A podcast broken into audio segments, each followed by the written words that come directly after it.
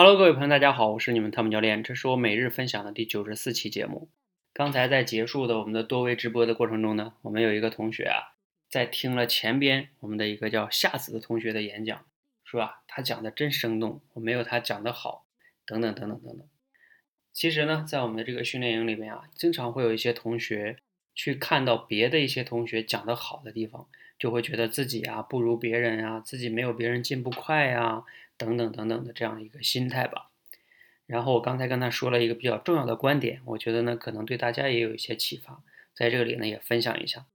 我跟他说啊，你确实是看到了别人的亮点，但是啊，你可能只是在羡慕别人的那些做得好的地方，那些亮点，那些优点，但是其实你并没有向别人学习。他说我也想向他学习啊。我说那我请问你，你真的去私加他加他微信？你有问过他是怎么能做到那样的吗？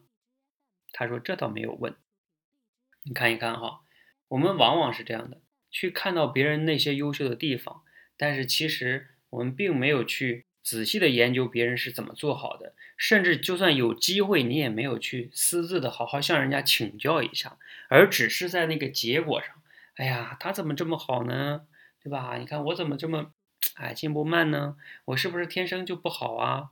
等等等等等等，就在这纠结呀，否定自己呀，等等等等。其实呢，你没有真正的向别人去学习、去请教。尤其在我们这个社群里边，我们这里边大家又不像一个公司的同事，他有竞争关系。我们这是一个相互学习的，大家是同学，大家是战友，又不像以前高考有有考试没有的。我们这里是一个帮助每一个人去成长的，所以呀，你可以尽情的向别人请教，他一定会分享给你的。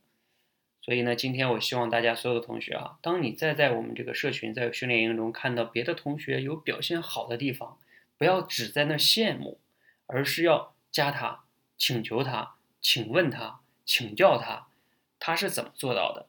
他有哪些经验方法可以给到你自己？当然，他的建议不一定就对你一定有帮助，因为每个人不一样嘛。但是谁知道就也许就有帮助呢？你没有做，你怎么知道呢？所以呀。不要在那儿盲目的啊，在那儿啊羡慕羡慕，而还不如好好的去求向人家请教一下。好，希望呢对大家有帮助或者启发哈，谢谢大家，谢谢。